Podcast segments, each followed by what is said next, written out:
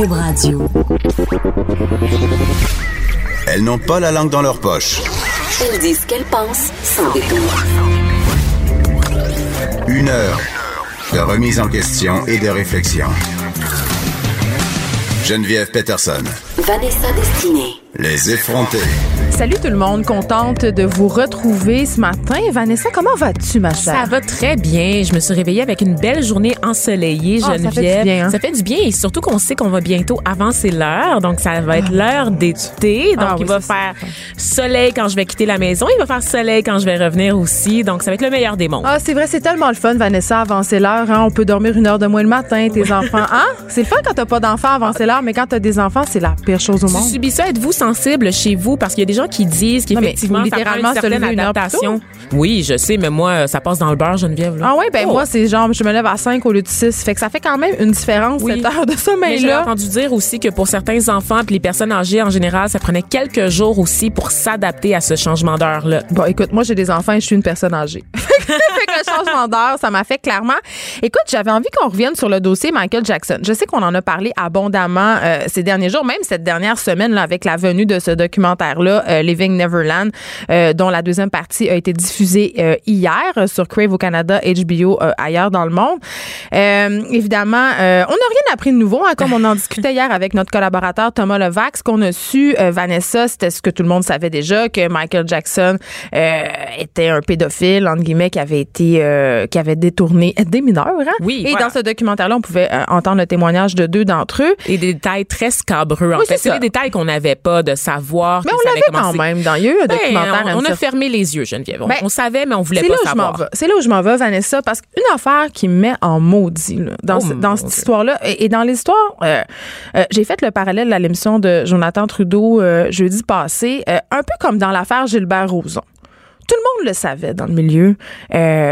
Ça c'était un secret de Polichinelle euh, que Michael Jackson ou que Gilbert Rozon, là, je vais pas comparer les deux cas, même si c'est ça que je suis en train de faire en ce moment, mais c'est de dire que les gens étaient au courant autour et ne disaient rien. Et là, tout d'un coup, quand ça sort au grand jour, ah ben là, on est donc scandalisé, puis c'est donc terrible, puis c'est épouvantable. Et les radios décident de bannir les chansons de Michael Jackson, certaines radios. Je vais que je quand trouve hypocrite et ridicule. Je vais quand même émettre un bémol, Geneviève, parce que jusqu'à tout dernièrement, la famille, ben la famille continue en fait de dire que les allégations sont fausses, elles ne sont Oui. pas prouvées. Et je vous rappelle qu'il y a effectivement eu un procès il y a quelques années. Il il a y a eu un 20 règlement hors cours, mais c'est pas un gage de culpabilité. Il y a aussi le fait que Wade Robson, qui est une, un des chorégraphes en fait, qui témoigne dans le film, avait témoigné à ce procès et avait dit qu'il n'avait jamais été agressé sexuellement par Mais Michael Vanessa, Jackson. tu sais quand même que dans la dans la dans la tête d'une victime, il peut avoir plusieurs circonvolutions. Il- tu peux te sentir coupable, tu peux avoir envie de revenir sur ton témoignage, et c'est très difficile de s'attaquer à des hommes très puissants Absolument. comme Michael Jackson. Et dans le cas de Michael, il y avait aussi des facteurs atténuants, en fait, parce qu'on sait qu'il y avait une enfance malheureuse, on sait qu'il avait été Mais ça battu. excuse absolument rien. Ça excuse absolument rien, mais les gens avaient l'impression qu'il était lui-même une victime, et je pense que c'est ce qui a permis à autant de personnes, et nous y compris, Geneviève, on, va- on dit que c'est hypocrite, mais on était là-dedans. Comment, moi, j'écoute encore la musique de Michael Ah mais attends, Jackson. moi je trouve que ça n'a rien à voir. tu trouves? Ben non, moi je trouve que dans le cas de Michael Jackson, euh, puis comme dans le cas de d'autres créateurs aussi, qu'on pense notamment à Roman Polanski, euh, à Woody Allen et euh, à R. Kelly, tu sais, ça invalide pas leur apport à l'art, ça invalide pas non plus leurs œuvres d'art. Michael Jackson Thomas Levac le soulignait hier, euh, euh, est un acteur majeur de la culture pop. C'est un pionnier en musique. Il a influencé des artistes, des courants musicaux je ne pense pas qu'on doit balayer du revers de la main son apport et je ne crois pas qu'en Que c'est possible. censurant sa musique, on aide les victimes. Ça aide personne. Je veux dire, ça aide absolument personne et c'est un, un peu un coup d'épée dans l'eau. Donc voici mon avis concernant euh, le boycott de Michael Jackson euh, par, par certaines radios. Je Mais c'est surtout aussi, Geneviève, que bon, dans le cas de Michael Jackson, le crime est particulièrement immonde. On parle de pédophilie, mais qu'est-ce qu'on fait de tous Ouais. ces chanteurs qui sont aussi des batteurs de femmes, Ben, c'est ça. qui sont aussi des violeurs? Chris Brown, Chris sais, Brown. on n'a pas le nommer. Oui, mais qu'est-ce qu'on fait exactement? Si on, si on épluche là, les histoires un peu trash, il y a eu des allégations sur David Bowie aussi, euh, comme quoi il abusait sexuellement des mineurs euh, au plus haut de sa carrière à l'époque, dans les années, so- les fameuses Est-ce années qu'on 70. dit pas autre temps, autre mœurs? Mais tout le monde dit ça. Parce que... euh, Polanski, c'est ça, puis là, c'est je parle 70. pas- Woody oui. Allen, c'est 70 aussi. On disait à l'époque, ben, évidemment, tout ce qui était lié à la sexualité, c'était vu, c'était perçu autrement. Même chose pour Claude Jutras. euh, En fait, on avait Oui. fait le parallèle dans le fait que les années 70, le- la ligne entre mineur, majeur est un peu plus qu'elle est aujourd'hui. c'est clair qu'il y a des comportements qui passaient avant, qui passent plus maintenant. Mais quand on parle euh, de viol, de détournement mineur, tu sais, ça passait pas plus dans les années 70. C'est juste que, euh, bon, les mœurs sexuelles étant ce qu'elles étaient, je pense que la culture du mononcle, le, ce- l'har- le harcèlement sexuel, l'espèce de promiscuité malsaine, c'était. Est-ce qu'on peut reprocher à des gens ce type de geste-là qui était accepté socialement en 1970? Maintenant, tu sais, moi, c'est la question que je me pose souvent. Mais là, dans le cas de Michael Jackson, on parle pas juste euh, de harcèlement sexuel, on parle pas euh, d'intimidation, on parle carrément euh, d'agression sexuelle. Puis ça, c'est pas légitime qu'on soit en 1920 ou en 2019. Absolument, mais mon point, c'est quand même qu'il y a énormément d'artistes à qui on peut reprocher Ben, énormément de choses. Je pense à Elvis qui s'était, qui avait marié euh, Priscilla Presley. Elle Oui, avait 12 une ans à l'époque. Oui, elle avait 12 ans ou 13 ans à l'époque. Ouais. Je veux dire, c'est quand même trash aussi quand on Ben y oui. pense. Puis il y a d'autres, histoires dont on parle moins, même ici au Québec, là, de relations très tordues entre des gérants et des chanteuses. Ah, Est-ce qu'on parle Oui, de Céline et René? Non, je sais pas, si ça passerait aujourd'hui une relation avec mais ça soulèverait quand même plus de questions que ça en a soulevé à l'époque et là je suis pas en train de dire qu'il y avait une relation d'abus mais c'était une grande différence d'âge et il y avait une relation de pouvoir. Donc je dis ça, je dis rien. Exact. Mais euh, je- ça m'amène à me poser la question suivante Vanessa, est-ce que quand tu es une vedette internationale quand tu deviens vraiment vraiment connue, tu tu, tu deviens à croire que tu as une certaine impunité c'est-à-dire que tu peux agir puis disposer des gens comme bon te semble puis tu seras pas vraiment inquiété. Ben, je pense je que pense oui. qu'il y a un, power trip Ben, là-dedans. il y a un power trip, mais il y a surtout le fait qu'on excuse tout. On l'a vu avec l'affaire Harvey Weinstein, entre autres. Tout le monde savait. Ben. Quand on regarde des vieilles cérémonies des Oscars, tout le monde faisait des blagues. Les animateurs de l'époque faisaient des blagues sur le fait que Harvey Weinstein, c'était un vieux cochon, un vieux pervers, puis qu'il fallait jamais te retrouver seul dans une pièce avec lui. Tout le monde savait, mais tout le monde pardonnait. Parce qu'il y avait un immense pouvoir. Exactement. Donc, personne n'était prêt à mettre sa tête sur le bio pour être le premier à dénoncer, le premier à lancer la pierre. Donc, il y a une culture du silence parce que tout le monde veut sauver son cul, Geneviève. Basically, c'est ça. C'est qu'on n'est pas si Moi, c'est ça qui me solidaire fâche que ça. Maintenant, tout le monde, tu le disais, c'est cette hypocrisie-là que tu soulignais en début Le d'émission. secret de Polichinelle. Oui, que tout le monde savait. Puis là, maintenant, les allégations sortent. Pourquoi? Pourquoi on n'a pas banni la musique de Michael Jackson de son vivant? Je pense que là, il y aurait eu un impact plus important. Déjà à l'époque des premières allégations, lorsqu'elles étaient sorties, on choisit de faire ça lorsqu'il est mort, lorsque... Bah, c'est l'âge, puis ça donne rien. l'âge, En tout cas, exactement. Voilà. Voilà. Euh, écoute, quelque chose qui fait beaucoup jaser ce matin, euh, il y a un deuxième cas mondial de rémission d'un patient atteint du VIH. Moi, moi, moi, moi. Oui, c'est ça. Oui, oui, oui. Parce que toi puis moi, ce matin, on lisait la nouvelle, puis on était, on émettait quand même certains bémols. OK? Il y a le patient, euh, le patient de Londres, OK? euh, qui semble, et là, le mot semble est vraiment important dans la phrase, présenter une rémission durable de cette infection au VIH, OK? Après avoir arrêté son traitement.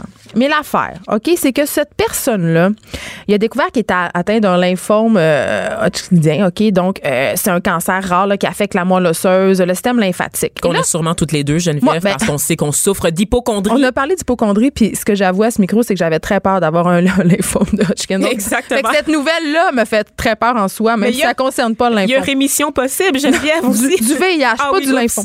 Mais donc voilà, donc euh, ce patient-là qui est atteint euh, d'un lymphome a accepté de subir euh, un truc qu'on fait habituellement dans ces cas-là, une transplantation de moelle osseuse pour guérir son cancer.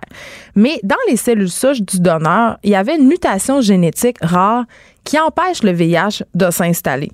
C'est une mutation qu'on retrouve habituellement chez les gens qui descendent de l'Europe du Nord. Mais 1% de ces gens-là. Donc, c'est une mutation qui est très, très rare. Donc, c'est pour ça qu'on sourcillait un peu ce matin tous les deux en lisant cette pseudo-bonne nouvelle. Ouais. Parce qu'on sait qu'il y a eu un autre cas, euh, je pense que ça fait environ 12 ans, on l'appelait le patient de Berlin, euh, qui était un peu, euh, qui était résistant au VIH, puis il avait cette même mutation génétique. Donc, est-ce que c'est, là, je sais que la communauté scientifique, 100 balles. ben, s'emballe parce que avec ce deuxième cas-là, on a prouvé que c'est pas un hasard. C'est-à-dire qu'on peut reproduire ce- ce- cette espèce de traitement-là en administrant à des patients cette mutation génétique-là. Mais ça marche vraiment pas à tous les coups, mais c'est quand même une belle avancée. Mais toi, Vanessa, je te regarde et là, tu lèves les yeux au ciel parce que la journaliste en toi questionne quand même Je un peu la- notre traitement de cette nouvelle-là, puis la façon dont les scientifiques aussi mettent un peu la charrue devant les bœufs, selon toi. Oui, ben en fait, c'est que souvent dans les rapports scientifiques, c'est souvent très très difficile à lire, c'est pas donné à tous et je pense que c'est euh, ça devrait normalement être réservé à des journalistes spécialisés, des journalistes scientifiques qui peuvent résumer euh, des rapports de 200, 300 pages plus facilement qu'une nouvelle. C'est très obtus, que- sais. qui est la valeur d'une page recto verso sur un site internet une fois qu'elle est imprimée. C'est des cas qui sont très complexes et souvent je trouve que les journalistes parce qu'ils n'ont pas les outils pour bien comprendre passent immédiatement à la conclusion en fait de l'étude. Je Oui. le sais, je l'ai faite. Bon, là, je pense qu'on l'a tous On fait. l'a tous euh, fait dans les salles de nouvelles, on te demande de sortir une nouvelle, oh il y a une étude, il y a une découverte. Les fameuses Ben, études. les fameuses études, les piments forts permettraient d'allonger l'espérance de vie Oui. de 30 ans. Et là, on va tout de suite à la conclusion de l'étude. On sort la nouvelle avec un grand titre, le titre que je viens de vous donner. Sauf qu'il y a plein d'exceptions. On te dit que c'est sur un échantillon. L'échantillon est assez limité. C'est des gens âgés de 18 à 23 ans qui habitent dans, dans le sud-est de la Chine. C'est ultra spécifique et on tend à faire des généralisations sur des percées qui ne sont pas réellement. Ben, c'est le mot. C'est des mots percés. C'est ça. Donc, c'est une bonne nouvelle. C'est une bonne nouvelle, mais ce n'est pas une panacée non plus. Et Exact. je pense que si on questionnait le pharmacien à cet effet, il mettrait beaucoup de bémols. Lui aussi. Comme il en a mis avec les injections de vitamine C. Et là, tu me vois venir, Vanessa, Oh le là. pharmacien. euh, connu sous le nom de Olivier Bernard, évidemment. Il est allé hier euh, d'une sortie, en fait, d'un statut Facebook qui a été euh, liké 18 000 fois et partagé, écouté des milliers de fois. oui. Euh, pour ceux qui ne le connaissent pas, le pharmacien, ben, c'est un pharmacien qui un peu remet en question, vient un peu... Fessé dans la culture populaire quant à la santé. Tu sais, les espèces de remèdes de grand-mère, euh, les cures de jus, les affaires détox. Mais lui, il vient dire, écoutez, là, vous pouvez en prendre, mais voici les faits scientifiques. Donc, il fait de la vulgarisation, Oui, en fait, pour monsieur, fait- madame, tout le monde. Oui, puis il empêche un peu les fausses idées de se répandre parce qu'on sait qu'Internet est, est un peu le, Nous y le- viendrons, Oui, le, Geneviève. ter- le terrain euh, de ces fausses idées-là. Donc, depuis quelque temps, euh, puis on- je pense qu'on passe à tout le monde en parle, il y a des gens qui militent pour que euh, le vaccin, les injections en fait de vitamine C pour les cancéreux euh, soient remboursées par l'assurance maladie. Il y a même le député Kakis, Yuri Chassin, qui milite activement euh, en faveur de ça. Il y a une pétition de 10 000 noms. Euh, puis ce qu'on dit en fait, ce que les gens prétendent, c'est que quand on injecte de la vitamine C, on peut contrebalancer, si on veut, les effets indésirables, les douleurs qui sont liées à la chimiothérapie. Et là, c'est un sujet hyper délicat, Les Vanessa. amis. Non, mais c'est un sujet délicat La parce que vitamine C, là, Mais une fois que tu as dépassé ton apport de 100 dans ta journée, tu- Mais- ça s'évacue dans ton urine. il y a quand même des données euh, qui tendent à démontrer que ça peut avoir des effets bénéfiques sur les gens qui ont le cancer. Il y a des gens. placebo? Il y a des gens. Ben, Je suis très sceptique ce matin, je suis craquée, là. Mais ce que je veux dire, c'est que il y a quand même des gens cancéreux qui sont sortis pour la place publique pour dire que la vitamine C les avait vraiment beaucoup aidés. Et ça, je veux pas invalider ça parce que dans ma tête à moi, si la vitamine C, ça t'aide, si le yoga, ça t'aide, si l'herboristerie, ça t'aide, c'est bien parfait. Sauf de là à, la- faire rembourser par l'assurance maladie parce que ce que soulignait euh, Olivier Bernard sur son site Le Pharmacien, c'est qu'il n'y avait pas vraiment de preuves scientifiques qui euh, prouvaient, entre guillemets, les bénéfices, hors de tout doute, des injections de vitamine C. Et là, Vanessa, ces produits... euh, ce, qu'on s'attendait, hein? Qu'on s'attend toujours. les, les, les ayatollahs des injections de vitamine euh, C sont montés aux barricades. Et là, euh, justement, le statut euh, d'Olivier Bernard, c'était pour dénoncer la campagne littéralement de peur dont il fait l'objet. Il fait l'objet de menaces, d'attaques, de tentatives d'intimidation. Euh, ces gens-là invitent euh, les internautes à faire des plaintes à son ordre professionnel. Olivier Bernard, qui a une émission, euh, Le pharmacien, a dû aller se justifier aux diffuseurs. Euh, on invite au boycott des livres de sa conjointe India Desjardins. On rit de leurs problèmes de fertilité. Euh, on a publié son adresse personnelle. Je veux dire, c'est allé très, très loin. Et Olivier Bernard a fait un long statut pour décrire justement tout ça et dire qu'il y avait besoin d'une pause. Oui. Puis- pour expliquer aussi que on se demande souvent pourquoi il n'y a pas plus de communicateurs scientifiques au Québec qui Ben, on se acceptent demande de vulgariser. Donc, cet élément important dont je parlais tout à l'heure, Oui. pour comprendre la complexité des nouvelles scientifiques, ben, c'est exactement pour ça, parce que le public est pas prêt à l'entendre. Donc, on a vraiment des gens qui militent, qui sont des, militants radicaux, Ben, qui, qui écoute- militent pour leur propre agenda au détriment de la science. On parlait, euh, c'est un peu les, les mêmes les mêmes gens un peu extrêmes là qui croient à la terre plate ou qui les anti-vaxxers dont on parlait cette semaine. Puis d'ailleurs, j'ai Oh, fait j'ai fait un billet de blog hier sur le journal de Montréal sur euh, sur la vaccination où j'expliquais que selon moi la vaccination devait être obligatoire. Et c'est drôle parce que quand j'ai publié ce, ce billet-là, j'ai vu passer le truc du pharmacien ou peut-être un petit peu avant, puis je, je trouvais que c'était un drôle de hasard et j'avais peur en publiant le, le billet d'être un peu victime des anti-vaxxeurs, d'avoir beaucoup, beaucoup de mails dans Une ma boîte. campagne d'intimidation. Ouais, ben oui, mais on en reçoit souvent là, dès qu'on parle là, des questions nationales ou des questions euh, liées à la parentalité. Tu sais, quand j'avais fait mon billet sur la garde partagée, j'avais eu beaucoup, beaucoup de courriels haineux. Mais étonnamment, il se passe rien. Je pense qu'ils sont tous sur Olivier Bernard. J'ai pas eu de, de mail d'anti-vaxxeurs à Faut, date. faut souligner l'ironie ici des gens drôle. qui sont contre les vaccins mais qui militent pour des injections à la seringue de vitamine C. C'est délicieux. Ben, je sais pas si ce sont les mêmes personnes, Vanessa, ben, mais, c'est souvent la même mais gang. souvent, ils sont dans le grand melting pot de la théorie du complot. Oui, oui. Tu sais, de la terre des- plate, là, tu le disais tout à l'heure. Exactement. Et puis, je pense que la confusion vient surtout du fait qu'on veut tellement échapper à la mort. On est tout le temps, on n'accepte pas notre destin. Puis les gens sont persuadés. Ces injections de vitamine C, Geneviève, c'est pour atténuer les effets secondaires du traitement. Ça ne Et, ben, guérit pas le cancer. Et c'est ça que les, les gens mélangent Ben, c'est carrément temps un les peu faits. dangereux, c'est ça. Et là, parlant de défier la mort, Vanessa, je sais pas si justement Olivier Bernard serait d'accord avec la prochaine chose dont je veux te parler, mais des scientifiques auraient découvert la fontaine de Jouvence. Oh mon Dieu. Et là, ça nous intéresse. Ben, hein? certainement. Parce qu'on connaît hein, notre peur de vieillir, on en discute allègrement. Et on dort tous les soirs dans un société. étélifrais. Bien sûr, tout le monde sait que je dors dans un intellifrais puis que je- mon seul rêve, c'est de ne jamais vieillir. J'ai d'ailleurs dit que j'avais découvert le remède pour pas mourir. Moi, j'ai des secrets vaudous, évidemment, qui m'aident. Ben, évidemment, c'est On ça. prend les moyens qu'on prend. hein. Oui, il y avait des, il y a des chercheurs scientifiques, en fait, des Montréalais, OK, qui ont, il y a deux ans, ils ont découvert qu'il y avait des, des plantes, certains extraits de plantes qui agiraient, OK, comme une cure de jouvence, OK? En fait, on parle de six extraits de plantes euh, qui permettent de prolonger la longévité des cellules de levure. Ça, c'était leur expérience, OK? Donc, avec ces extraits de plantes-là, la durée des cellules est passée de 2,5 jours à 8 jours, OK? C'est quand même quand même, quand même euh, notoire. Et cette découverte-là avait fait l'objet vraiment d'une couverture médiatique à l'échelle internationale parce que, évidemment, on vient de le dire, on est obsédé par ne pas vieillir. Et imagine comment toutes les compagnies de cosmétologie étaient suspendues aux lèvres de ces chercheurs-là. Parce que, ben oui, ben écoute, c'est ça. Et là, ces mêmes chercheurs-là, les héros de la jeunesse, Vanessa Destinée, viennent de faire la démonstration que si on combine euh, des extraits de plantes avec d'autres affaires, on fait passer la durée moyenne des cellules cobayes de 2,5 jours à 25 jours. Oh là là là là. Ça, là, c'est beaucoup, OK? Fait que cette recherche-là, ça nous permet de croire que c'est la combinaison de ces deux extraits-là pourrait permettre de retarder l'apparition ou la progression de maladies liées à l'âge avancé chez l'humain. Et là, on sait qu'on est obsédé par ça, nous les humains, défier la mort, vivre le plus longtemps possible. Puis c'est un enjeu aussi, on vit de plus en plus longtemps, mais vit-on en santé? Oui, exactement. donc, cette avancée scientifique-là pourrait faire qu'il y a des maladies euh, dégénératives qui sont habituellement liées à la vieillesse. C'est pas juste notre face, là. On parle pas juste de l'apparence, on parle vraiment à l'interne. mais c'est tout ce qui compte pourtant, l'apparence. Oui, mais, tu sais, ben, c'est sûr qu'être belle faire de l'Alzheimer, ça peut être correct. C'est, c'est- Ça passe, là. Tant que je meurs au sommet de Moi, ma je le beauté. prendre. Je le c'est ça. Euh, et là, Vanessa, je sais que tu es suspendue à mes lèvres. Tu as tellement hâte de savoir c'est quoi les plantes qui font que, hein, on Tu peut. être capable de les prononcer? Écoute, c'est la question que je me C'est pose. en assez fait. simple. J'ai un petit défi avec la dernière, je dirais.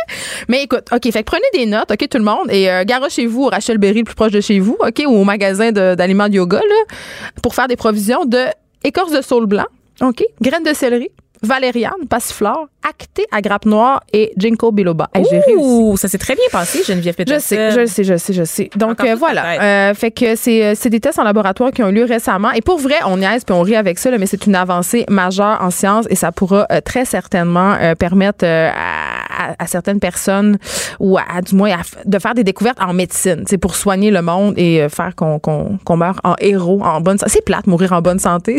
On aime tout ça? Moi, je, me- je te pose la C'est question. juste plate mourir, en fait. Non, c'est plate de mourir, mais est-ce qu'on aime mieux mourir vieux puis en bonne santé ou vieux puis malade? C'est parce que tu à un moment donné, si t'es trop en bonne santé, t'acceptes pas de mourir. Je comprends. Ouais, C'est un- et non, je c'est me tout un demande. débat, Geneviève, là, que tu me poses ce matin. Je suis pas prête à y répondre. Mais t'aimerais-tu ça? T'aimerais, qu'est-ce que t'aimerais? Ah, je sais pas. là, la Je- petite capsule de cyanure dans mes dents. Arrête là, de revenir à ça. euh, non, mais- suicidaire. Mais non, je suis pas suicidaire du tout. Mais ce que je te dis, c'est que est-ce que j'ai une fois que tu as vécu tout ce que tu as à vivre, là, je Ouais. pense à cette madame française qui a euh, récemment fait les manchettes pour avoir cédulé la date exacte de sa mort. c'est vrai, cette affaire-là? Oui, c'est vrai. OK, Oui. Donc, c'est une, madame de fran- 75 ans, là, Ouais, c'est ça. Dans qui- la, elle a 60, une septuagénaire. c'est ça. Elle était écœurée de vivre, mais elle était pas malade. Elle était pas malade, elle est en santé, elle est bien portante, elle est magnifique.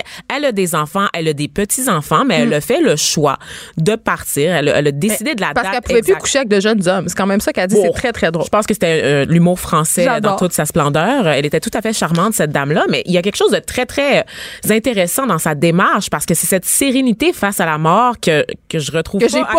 que je ne vois pas du tout dans mon entourage. Peut-être qu'à 77 ans, Vanessa, on va être écœuré de rayonner, tu sais. Puis on va vouloir juste en finir au sommet de notre gloire. Écoute, comme Cléopâtre, une petite on, morceau on de termine serpent. avec ça parce que je trouve ça important que tu en parles. Euh, la compagnie euh, Oxycontin veut déclarer faillite, OK?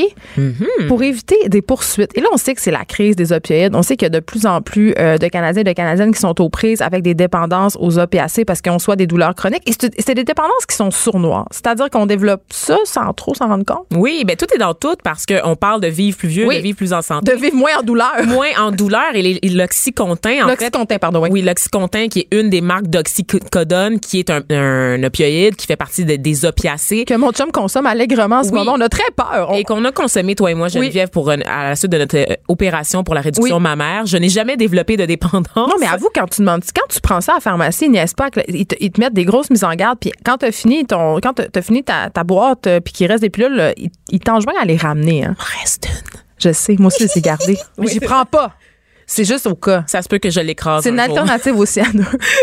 on C'est devrait ça. pas dire ça. On devrait pas dire ça, c'est vraiment effrontés. Ne nous écoutez pas à la maison. On sait qu'il y a des enfants. écoutez-nous. C'est la semaine de relâche. Touchez pas aux pilules de papa et maman. c'est dangereux. D'accord. Vraiment, c'est ça. Donc, euh, pour ce qui est de l'Oxycontin, en fait, c'est une poursuite euh, qui est engagée contre la compagnie, contre le fabricant qui s'appelle Purdue Pharma LP, qui est comparable à ce qu'on a vu dans les années 90, à- 90 pardon, avec les poursuites sur les compagnies de tabac.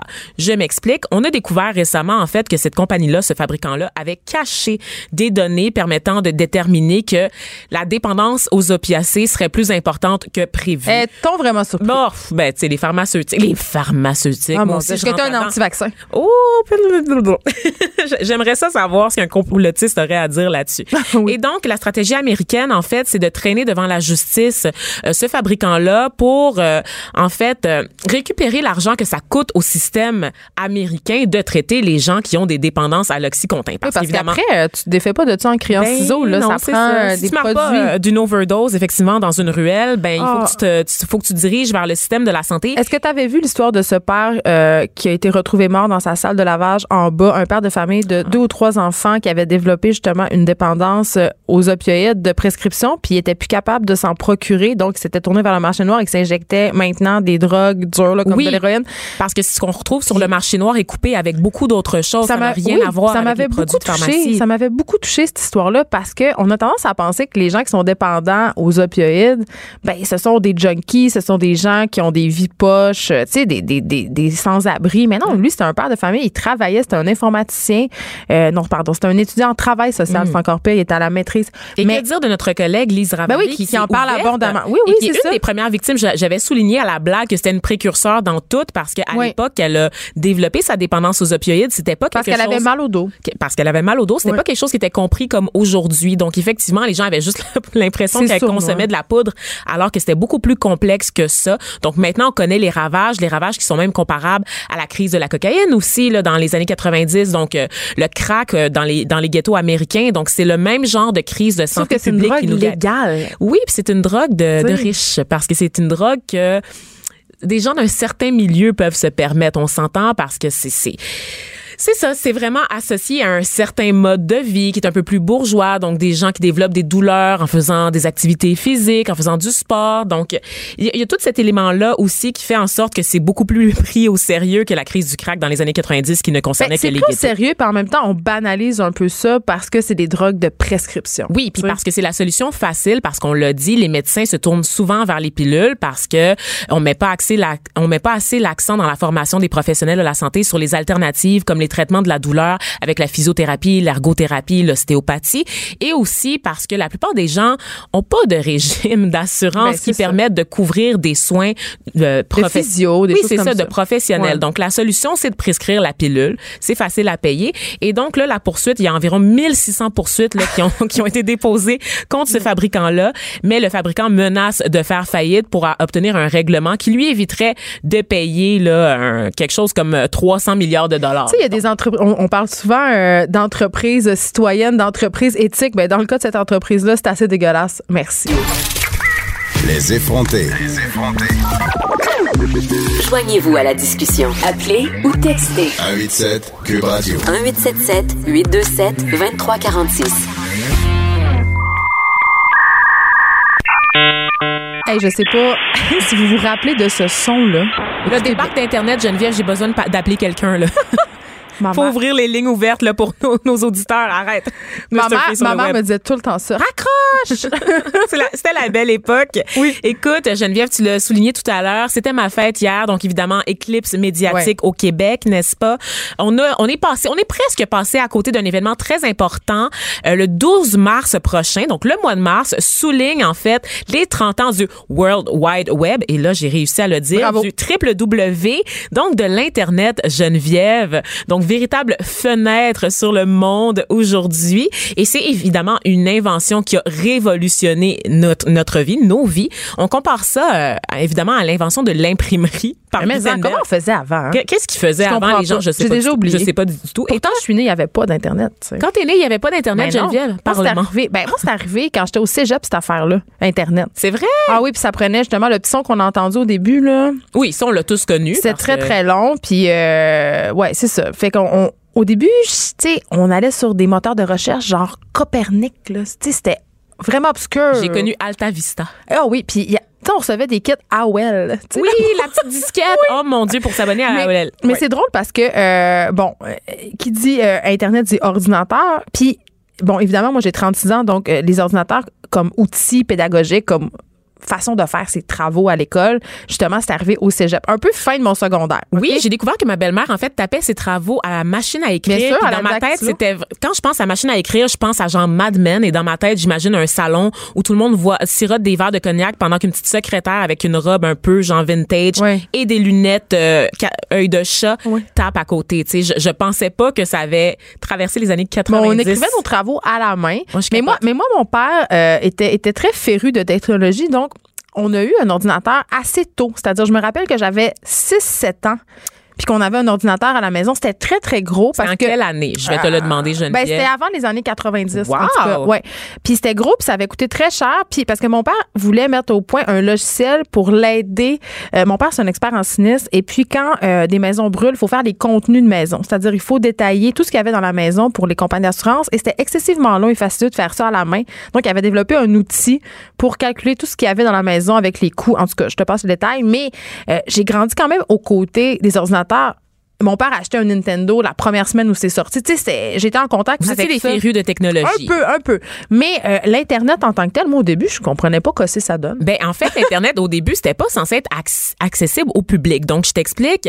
Au début, est-ce que vous- tu connais Slack, Geneviève? On utilise ici Ben oui. chez Québécois Ben oui. Slack pour nos communications et c'est le cas de plusieurs entreprises, donc des services de communication à l'interne pour faciliter les échanges entre les employés. Ben à l'époque, Internet c'était ça. L'inventeur Tim C'est en igjen? C'est un intranet, OK. effectivement. Tim Berners-Lee, euh, un Britannique, qui travaillait au CERN, qui est une espèce d'organisation euh, européenne pour la recherche nucléaire. Tu sais, c'est eux qui font les tests là, avec l'antimatière, puis le truc à, à protons là, pour recréer le Big les Bang. canons géants pour attaquer tout le monde, là? Non, ça, c'est les, les États-Unis. OK, OK. Euh, L'Iran aussi, la, la Corée Corée, du Nord? Accessoirement, peut-être même Ça avait l'air très complotiste, ton Ouais, affaire. C'est ça, un peu. Non, il y a Ils ont inventé ouais, l'Internet. ouais, ouais, c'est ça. Il y, y en a juste pas en Irak. OK. et donc, le CERN, en fait, c'était un des plus grands prestigieux centres de recherche au monde. Ça existe encore aujourd'hui.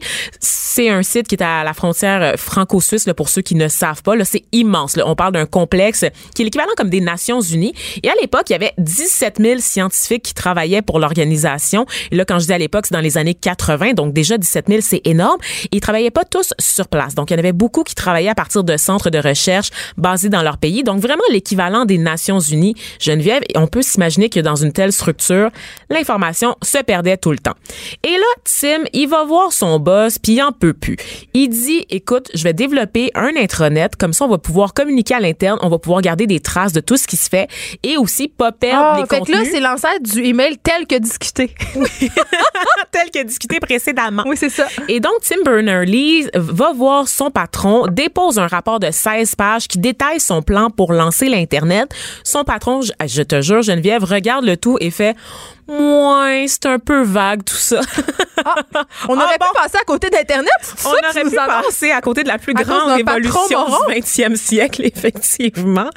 Finalement, Tim réussit à obtenir un budget pour financer son projet parce que, bon, le patron regarde tout ça, il dit, bon, ça a quand même l'air un peu excitant.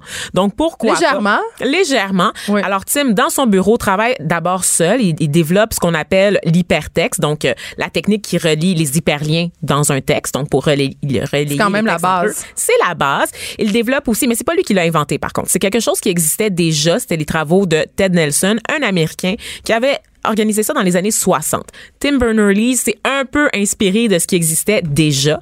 Il a complété en inventant l'HTTP, donc qui permet la connexion entre les documents, l'HTML qui organise les pages en langage codé. Ah, je suis déjà perdue. Moi, je suis perdue aussi, mais regarde, j'arrive à, à le, à, le, à le vulgariser quand même pas pire bien. Tu sais, tasse-toi le pharmacien, là, tu sais, je serais comme la vulgarisatrice du web.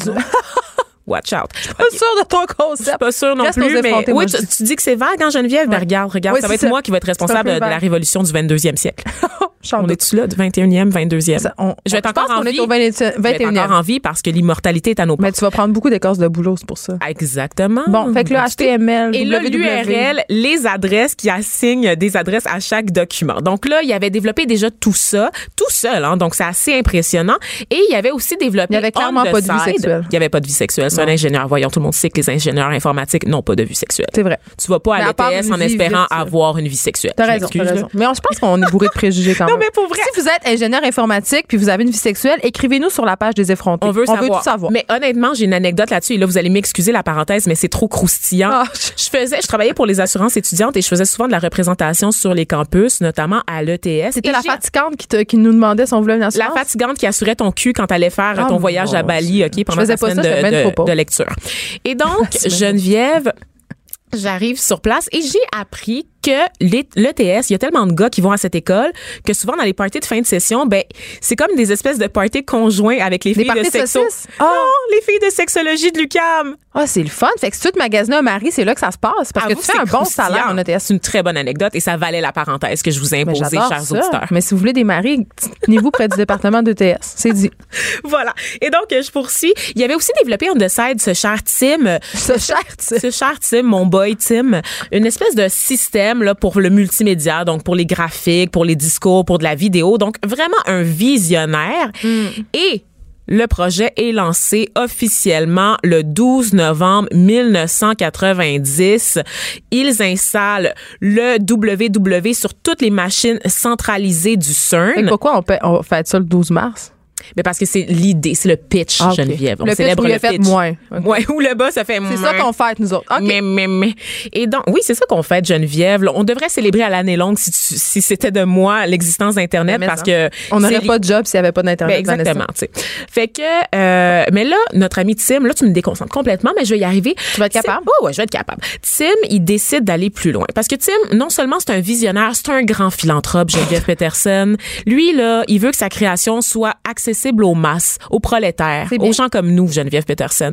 Et là, il décide, malgré les contre-indications du CERN, de rendre publique l'invention. Parce que eux, ils étaient bien satisfaits, hein. Au CERN, ils étaient comme, oh, mon Dieu, on a quelque chose de juteux, on Communiquait comme jamais à l'interne. Exactement. Donc, tes courriels, là, tu sais, cette mode-là de jamais décrocher, là, parce qu'on t'envoie un courriel à genre 8 heures le soir, ça a commencé au C'est eux CERN. qui ont inventé ça. Je suis pas sûre qu'on devrait maudits. célébrer. C'est eux les maudits.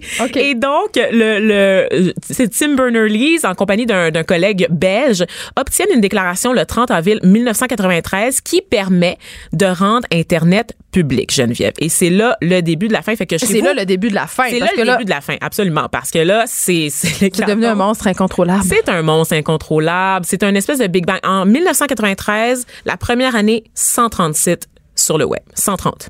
Tu peux-tu imaginer? C'est pas On peut les hein? compter, Geneviève. Ah. OK? L'année suivante, 2738. Puis 23 000, 250 000, 1 million. En 5 ans, 1 million de sites. Et là, évidemment, il y a des plateformes qui se créent. Une plateforme qui est une espèce de guide au World Wide Web qui deviendra Yahoo Ah. Et là, tout se passe, on, se transporte de la Suisse à la Silicon moteurs, Valley. oui, parce que les moteurs de recherche, quand même, sans, sans eux, Internet serait pas ce que c'est. Parce Exactement, que c'est eux qui permettent de classer les ça. sites, de faire un ranking, donc vraiment un classement en fonction de la pertinence, en fonction des mots-clés que l'on recherche, parce que sinon, on se noierait puis on serait tous dans le dark sexe, web maladie, train- cancer. Exactement. Les mots-clés qu'on cherche à tous les jours. Surtout nous, Doctissimo. Moi, là, mon- j'ouvre mon ordinateur puis c'est la page de Doctissimo Moi, il est dans mes s'affiche. Signets. Ça existe encore des signets? Oui, tu peux mettre des favoris. Ajouter dit aux favoris. Mais moi, je dis, moi, euh, je viens de révéler mon. Tu dis-tu encore disquette aussi? Je dis un- un- une cassette. Une cassette. OK, tout est des cassettes dans le fond. Hein? Ça. Peu importe qu'est-ce que tu mets dans ma machine, c'est une cassette. Et là, je te jure, qu- quelque chose qui va changer euh, la face du web, Geneviève. euh, J'avais 4 ans à l'époque. En 1994, le site Hotwired, qui est l'ancêtre du, magazine technologique Wired, dans Oui. le fond, qui existe encore Qui est la aujourd'hui. Bible de la techno. Vraiment, euh. qui est une référence, décide de quoi? Mettre de la publicité sur son site. Ben non, ben non. Oh my God. Et là, Et là, la boîte tantôt- de Pandore. je disais tantôt que c'était le début de la fin, mais je pense qu'on peut finalement la déplacer en 1994. Eux, à l'époque, ils disaient pourquoi Internet serait l'ex- l'exception. Partout, il y a de la, de la publicité. Dès qu'il y a de l'activité humaine, il y a de la publicité. Donc, nous, on décide de le faire. Et aux grandes dames de Tim Berners-Lee, qui voulait à l'époque que l'Internet soit accessible à tous et gratuit, on ouvre cette boîte de Pandore-là. Et là, évidemment, là, ça, ça commence à dégénérer. Ben, ça dérape, là. Ça dérape. La pornographie commence à arriver. Et là, Hey, attends. Est-ce que vous vous rappelez, est-ce que vous vous rappelez de LimeWire?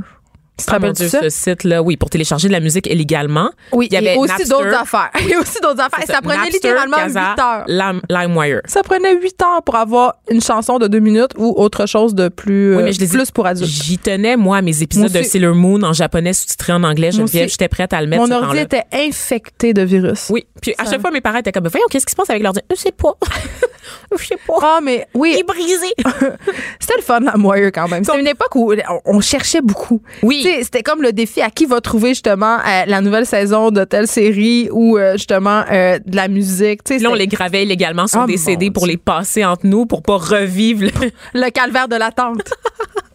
Et donc, le, le- la pornographie s'empare du web et là, ça va plus. Les États-Unis, champions de la décence mondiale, n'est-ce pas? Ben, bien sûr. Décident d'intervenir.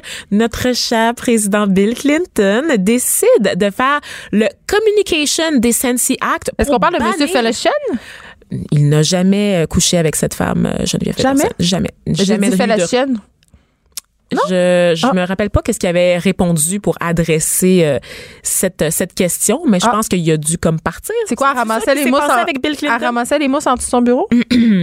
Et donc euh, la loi veut punir les gens qui consomment de la pornographie en ligne. Donc euh, on se rappelle que c'est Bill Clinton qui a essayé de passer cette loi-là. Oui, c'est- Savourons un C'est vraiment drôle. De Savourons silence. l'ironie de la chose. Oui, voilà. Bon, peut-être pas une minute. là, Pas une minute. il me reste combien de temps pour parler? Je- pff, plein de minutes. Plein de minutes. OK, on continue. On continue. Un petit deux Évidemment, Là, les États-Unis, c'est les champions de la décence et du puritanisme, mais c'est aussi les champions de la liberté individuelle. Hein? Tout, tout en paradoxe, ces États-Unis-là. C'est pour ça qu'on aime ça. alors, C'est pour ça qu'on aime ça. Il y a une réplique immédiatement au président américain, quelqu'un qui décide de faire une déclaration de l'indépendance du cyberespace.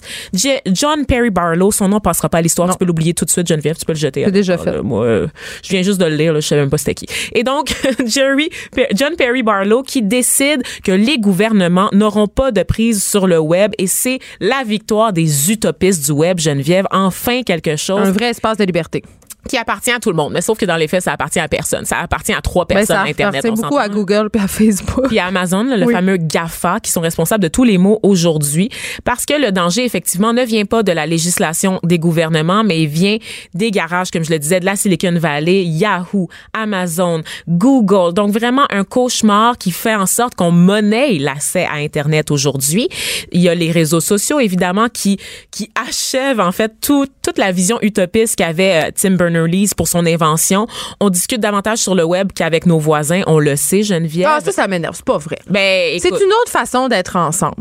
Moi, je trouve que il y a quand même des bons côtés à cette discussion-là, même si on le sait, ça dérape. on a abattu les dernières frontières technologiques. À l'époque, on disait, euh, des spécialistes de communication, McLuhan, disaient que c'est un village global, l'Internet.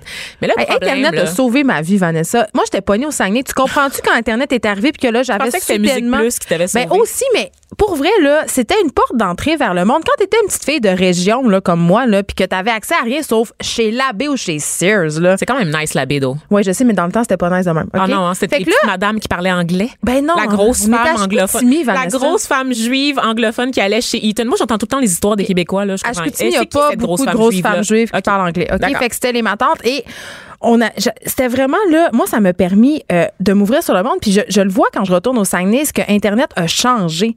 C'est-à-dire l'accès à la culture, l'accès justement à une communication, avoir accès à des subventions, avoir accès à ce qui se fait. La, la conversation est rendue globale. Et ça, c'est une très bonne nouvelle. C'est une très bonne nouvelle, mais en même temps, Geneviève, on a l'impression d'un village global, mais quand on y pense, les gens sont plus refermés que jamais. À cause des algorithmes.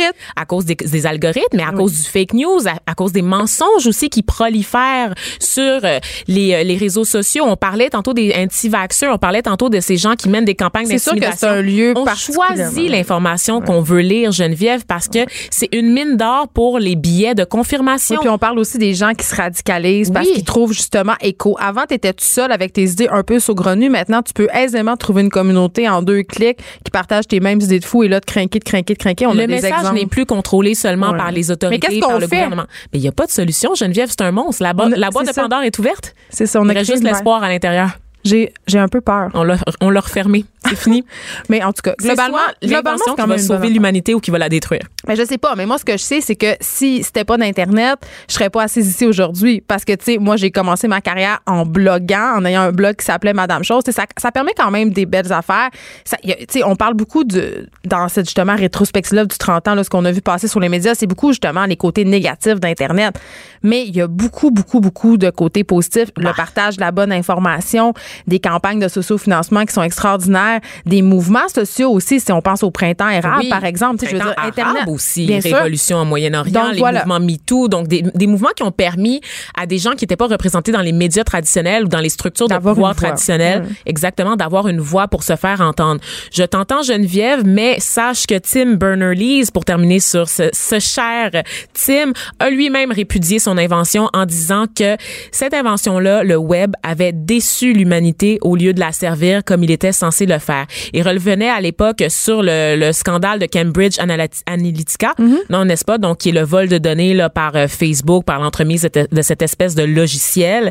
Et Tim est très inquiet de l'avenir du web. Donc, il a lui-même répudié son invention parce qu'il est déçu de ce que nous, on en a fait. Ouais, mais c'est le propre de beaucoup d'inventeurs là, d'être déçus de ce qu'on fait justement, de leurs inventions. Mais globalement, je trouve qu'Internet, c'est quand même une assez bonne chose. Et j'ai pas de misère à te croire quand tu dis que c'est une invention aussi importante que celle de l'imprimerie. Oui. Parce que ça a littéralement changé la face du monde. Restez branchés. De 9 à 10. Geneviève Peterson. Vanessa Destinée. Les effrontés. Philippe Orphalie est avec nous. Philippe, il est journaliste économique au Journal de Montréal. Euh, Mais c'est pas pour ça que tu es avec nous aujourd'hui. euh, Philippe, tu es avec nous en ta qualité de franco-ontarien. Oui. Parce qu'on va parler d'accent, de notre complexe avec les accents. Et là, j'ai envie de commencer euh, en te confessant un peu mon complexe, euh, feu mon complexe par ailleurs, de venir du Saguenay. Euh, je suis déménagée à Montréal quand j'avais 17 ans. Et les premiers commentaires qu'on me faisait en me rencontrant, c'était souvent Oh mon Dieu, que tu as un accent du Saguenay. C'est épouvantable. Puis ça me complexait énormément. J'étais pas bien, puis j'ai vraiment tout fait pour le gommer, cet accent-là. Puis même encore aujourd'hui, les gens souvent me font le compliment suivant Oh, on dirait pas que tu viens du Saguenay, t'as pas d'accent. Ouais, on me l'a dit souvent, ça, en fait, euh, par rapport à mon accent franco-ontarien. Ben, ça vient nous chercher dans notre identité. Puis moi, j'ai écrit un livre, euh, en fait, qui s'appelle La déesse des mouches à feu, qui est écrit euh, dans une langue qui est très orale, qui est écrit en saguenéen. Et ça aussi, on me l'a reproché. On me le reproche souvent. Comme si le français était une langue figée. Toi, euh, est-ce que, est-ce que tu pourrais aller jusqu'à dire que tu as été victime de discrimination à cause de ton accent? Quand on est franco-ontarien, on entend souvent le, le mot intimidation linguistique ou insécurité linguistique. Hey, c'est un gros mot, intimidation. Ça, ça peut être très fort, intimidation linguistique, mais euh, je pense que chacun dans son vécu à une période ou à une autre se fait dire ah tu parles vraiment bien français pour un franco-ontarien. Ah, c'est euh, le petit- c'est ce petit segment-là là, pour un, François- un franco-ontarien qui est problématique. Oui, je pense que pour plusieurs personnes qui s'établissent au Québec, euh, il y a cette espèce d'intérêt un peu folklorique pour qu'est-ce que c'est qu'un franco-ontarien. Et donc, quand on se rend compte que finalement, ben, on parle un peu comme tout le monde, euh, là, il y a, il y a des commentaires qui viennent de temps à autre. Mais- Je pense pas que c'est dit méchamment, c'est juste des observa- observa- observations qui sont faites. Et puis, euh, ben, c'est ça. tu sais, Parfois, c'est un peu dur à prendre euh, au début, surtout quand tu arrives à Montréal, par exemple. Ben oui, tu as utilisé le mot folklore. Puis c'est vrai que dans la dans notre façon de penser, les franco-ontariens, c'est un peu l'équivalent de nos newfies. Tu sais, pour vrai, puis Ok. je dis pas que moi je pense ça, je dis que c'est un peu l'impression généralisée qui circule, c'est-à-dire, tu sais, si on pense par exemple à Paige Beaulieu, le célèbre personnage de Kat Levac. Ouais, ou à Damien Robitaille. Exactement. Tu sais, y, y il y a un côté très cliché. Oui, c'est vrai. Je pense qu'on a cette euh, conception des. Puis des Page Beaulieu, il y en a. Je veux dire, je suis allé à l'école secondaire avec des Page Beaulieu, avec des Damien Robitaille. Qui ont un accent, qui ont un accent très prononcé. prononcé. Oui. Mais c'est un peu ça la, la beauté, en fait. C'est qu'en Ontario, on parle à- français avec plusieurs accents, puis des expressions qui sont très uniques. Euh, ça peut varier d'une famille à l'autre, ça peut varier d'un milieu social à l'autre. As-tu des exemples? Ça varie d'une région à l'autre. Euh, ben moi, j'ai quand j'étais ado, je marchais mon chien. Donc, euh, je disais à ma mère, euh, Mom, je vais marcher mon chien, marcher le chien. Puis, euh, donc, on s'en va promener le chien. C'est walking the dog, ça vient de là. Mais je veux dire, il y a toutes sortes d'expressions comme ça. Euh, moi, j'ai grandi à Ottawa, donc c'est peut-être pas le milieu le plus euh, folklorique, justement. J'ai des amis, par exemple, du nord de l'Ontario qui ont, qui ont des accents peut-être plus prononcés. Euh, mais en tout cas, donc malheureusement, les jeunes font souvent face à ce genre de commentaires-là. Puis quand déjà on est euh, on est dans un contexte minoritaire où est-ce que déjà on est assez conscient de notre langue puis de ses limites, ben ça peut être assez dur à prendre comme observation. Puis, euh, est-ce que je me trompe ou il y a certains jeunes, justement, des franco-ontariens qui choisissent de travailler en anglais pour avoir moins de jugement sur leur accent? Ben moi c'est quelque chose auquel j'ai déjà songé en fait. Euh, au début de ma carrière, euh, on me quand je faisais de la, de la télé, des interventions à, à la télé justement, j'étais beaucoup plus à l'aise d'en faire euh, en anglais parce que je me disais ah, ben au moins j'ai pas à me questionner sur le juste le mot juste à utiliser. Euh, alors qu'en français ben j'étais beaucoup plus euh, conscient de, du, du choix de moi à faire, des expressions, de l'intonation. C'était beaucoup plus stressant pour moi de parler en français à la radio, à la télé à ce moment-là. Mais est-ce que c'est parce que tu penses en anglais? Non, pas du tout. Ben, je pense dans les deux langues, en fait. Ça, ça varie d'un matin à l'autre. Mais. Non, c'est plus une question de. Je veux dire, l'anglais, d'abord, c'est une langue qui est plus facile à, à comprendre, à assimiler, à apprendre. Euh, mais non seulement ça, je pense que le fait d'avoir différents accents est beaucoup plus accepté puis commun en anglais que ça peut l'être euh, euh, quand on est francophone à Montréal. J'ai des amis euh, anglophones euh, qui parlent le français ici, puis euh, euh, tout de suite, ils vont se faire euh, parler en anglais. Donc, euh, tout de suite, les gens vont, vont passer à, à leur langue maternelle. Parfois, c'est apprécié. D'autres fois, ben, c'est un peu dommage parce qu'on n'a pas l'occasion de pratiquer le français, justement. Mais parlons-en de la fameuse impression euh, euh, de tolérance par rapport aux accents. Moi, euh, mon biais, c'est de me dire, j'ai l'impression qu'on tolère mieux l'accent anglais. par exemple, un, un anglais qui va faire l'effort de parler français que tous les autres accents. Tu sais, les accents qui sont plus assimilables, par exemple, à la communauté haïtienne ou à la communauté asiatique. J'ai l'impression que on les tolère mieux. Euh, puis je sais pas pourquoi. Est-ce que c'est parce que nous, les Québécois, on est complexés par notre accent? Il y a beaucoup de Québécois qui sont très, très complexés quand ils parlent anglais parce qu'ils ont un accent. Tu sais, il faudrait parler anglais avec un accent irréprochable, alors que quand un anglophone parle français, on est toutes là à dire « Oh mon Dieu que c'est cute », puis il fait l'effort de... Tu sais, il y a- il y, a beaucoup d'anglais qui sont francophiles, tu sais, puis on trouve ça bien. Mais, euh, c'est- tu sais, c'est quoi no- notre rapport? C'est très tordu comme rapport à l'accent. Est-ce que c'est des relents de colonialisme?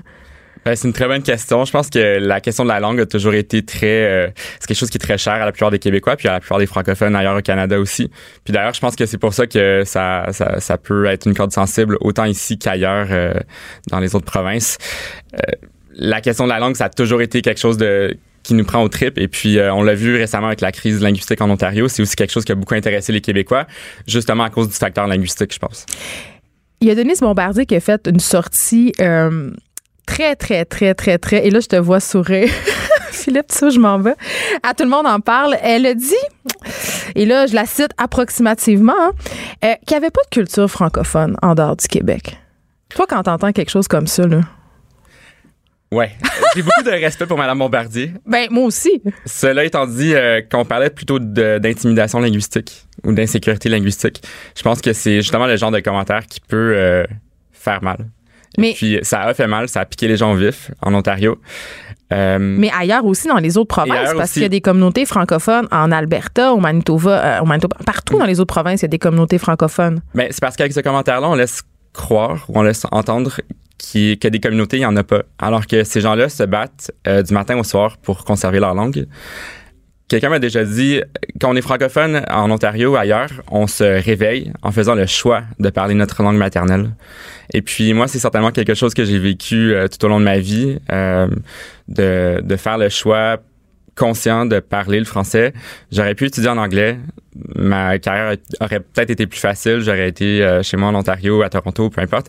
Mais euh, Mais pourquoi tu as choisi le Québec, Philippe? ben parce que j'avais le goût de travailler puis de vivre en français justement. Mais pourquoi? D'où ça devient? Cette, parce que tu viens de le dire, là, les gens euh, qui sont dans des communautés non francophones font le choix chaque matin euh, de parler français. Et là, tu dis, moi, je me suis levée un matin puis je me suis dit, moi, ma carrière, ça va être en français, je vais travailler en français, même si ça va être plus difficile pour moi, même si je vais être, euh, je vais avoir des jugements sur justement la qualité de ma langue, tu sais.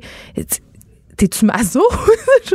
Parce Non, mais je veux dire, c'est- c'est- c'est ma- je veux dire, on le disait tantôt, le- la, la question de la langue, ça, ça touche les gens au trip, ça me touche au trip moi personnellement.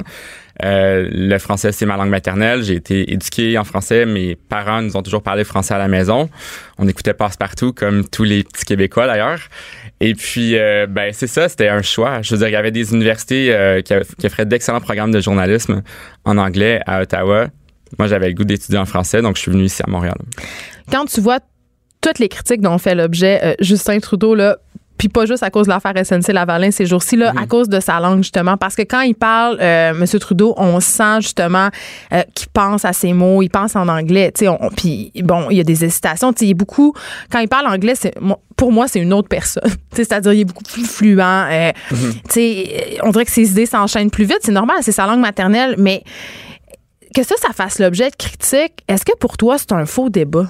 C'est quoi notre problème avec Justin puis son accent euh, anglophone quand il parle français? Et c'est toute une question. Euh, Justin Trudeau, ça dit franco-ontarien lorsqu'il est en Ontario français. Ouais. Euh, il se dit québécois quand il est au Québec. Donc, ça l'arrange? Parce qu'on Ben, l'accuse de pense- pas être un vrai francophone Mais en parce fait, je pense qu'on peut avoir plusieurs identités aussi. Euh, je veux dire, moi, je suis francophone, je suis québécois, je suis ontarien. Mon père est égyptien, donc je suis égyptien aussi. OK. Oh. Alors, euh, donc, c'est difficile pour moi de, de dire ce que M. Trudeau, euh, ce à quoi s'identifie M. Trudeau. Cela dit, c'est sûr qu'il est plus à l'aise en anglais, on le voit. Je l'ai déjà interviewé, euh, et puis effectivement, les, les, les réponses étaient beaucoup moins euh, fluides en français. Oui, mais c'est comme ça invalidait ses capacités politiques, le fait que quand il parle français, il soit hésitant, alors que ça n'a rien à voir. Ben pas pour moi. Je veux dire, je veux dire, il reste bilingue, donc euh, qui s'exprime dans la langue de son choix, c'est, bien là. Euh, maintenant, euh, je pense qu'on peut lui poser plusieurs questions, mais peut-être pas sur la question de l'identité ou de la langue. Euh, on a tous le droit de s'identifier comme on le veut. Parce qu'il est très fluent, exactement. Écoute, en terminant, je te pose une petite question piège. Pas piège, mais un peu, un peu bitch. est-ce que, est-ce que tu as l'impression que les francophones qui vivent en dehors du Québec, ils voient un peu les Québécois comme, est-ce qu'on est vos Parisiens? Est-ce que vous êtes nos Parisiens? Oui. Non, je crois pas. Je pense qu'il y a vraiment un intérêt sincère euh, de la part des Québécois envers le, le vécu puis le parler des, des francophones hors Québec. Il y a aussi une euh, incompréhension. Parfois, on n'a peut-être pas tous les faits pour comprendre la réalité de ces gens-là. Euh, parce que c'est pas enseigné à l'école. Non, mais c'est comme si on avait Parce le que- monopole du français, parce qu'on est nombreux. Ouais, c'est peut-être une façon de le voir. Euh, je pense aussi qu'on est très sensibles nous-mêmes, les francophones hors Québec, par rapport à notre langue. Donc, quand tu mets tout ça ensemble, ben ça peut avoir euh, des effets un peu explosifs. Est-ce trois Peut-être un peu comme quand tu vois justement des Parisiens qui commentent le français de québécois. Là, là aussi, ça nous pique au vif. Donc, euh, peut-être qu'il y a une partie de la réponse de ce côté-là. Hey, on est, on- peut-être qu'on parle de trois solitudes. Je, je le sais plus. Merci beaucoup, euh, Philippe Orphalie, d'avoir été avec nous pour nous parler justement de cette insécurité linguistique. Je pense qu'on peut le dire. Le terme est pas, euh, est pas trop fort. Même intimidation linguistique, tu irais jusque-là? Dans certains cas, à certains moments, Mm. lorsque, ouais, dans certaines situations, ça peut aller jusqu'à là. Cube Radio.